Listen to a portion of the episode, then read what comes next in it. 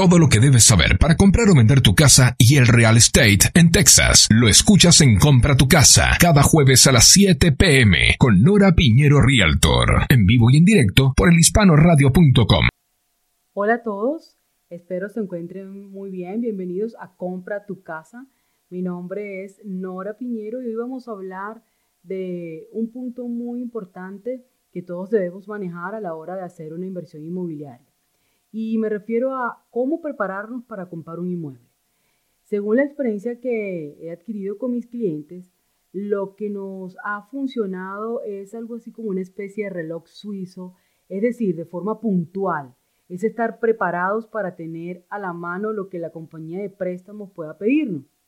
Me refiero a hacer nuestro propio checklist. Usted debe recopilar todos estos documentos, tenerlos físicamente disponibles y ordenados, pero también debe tenerlos digitalizados o escaneados. Le voy a mencionar, vamos a comenzar con dos puntos bien importantes. Primero, debe contar con un asesor inmobiliario, con una realtor certificada, en este caso puedo ser yo. Y eso es lo primero. Segundo, tener la carta de preaprobación bancaria.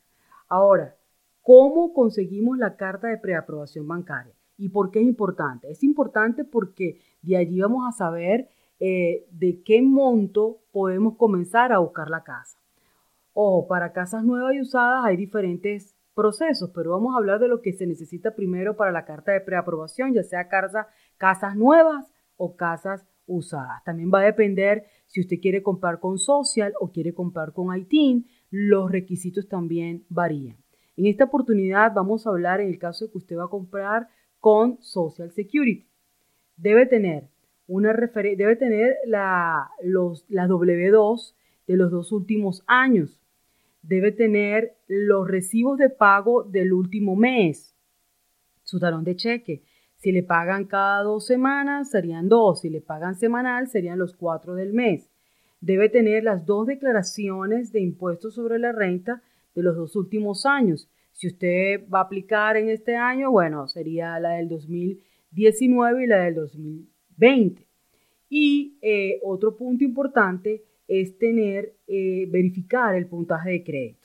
Si usted tiene un puntaje de crédito de 640 en adelante, de 640 en adelante, va a ser maravilloso para poder de repente optar por una ayuda del down payment, de, la, de la cuota inicial de la casa, que eso lo trabaja el banco, el lender.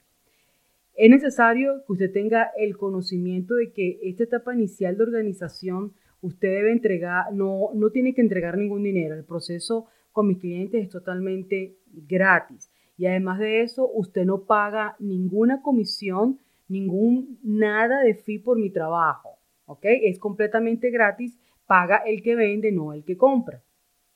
Espero que haya sido de utilidad esta información.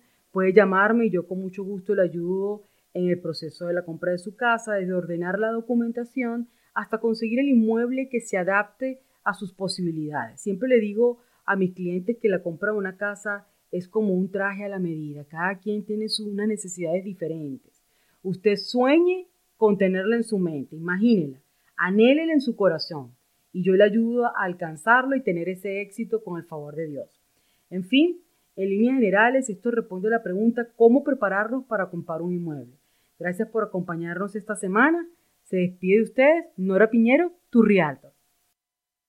WhatsApp del programa 201-679-0149. Facebook del programa Coms by Nora Piñero. Instagramizate. Ve nuestras fotos y publicaciones. Coms by Nora Pinero.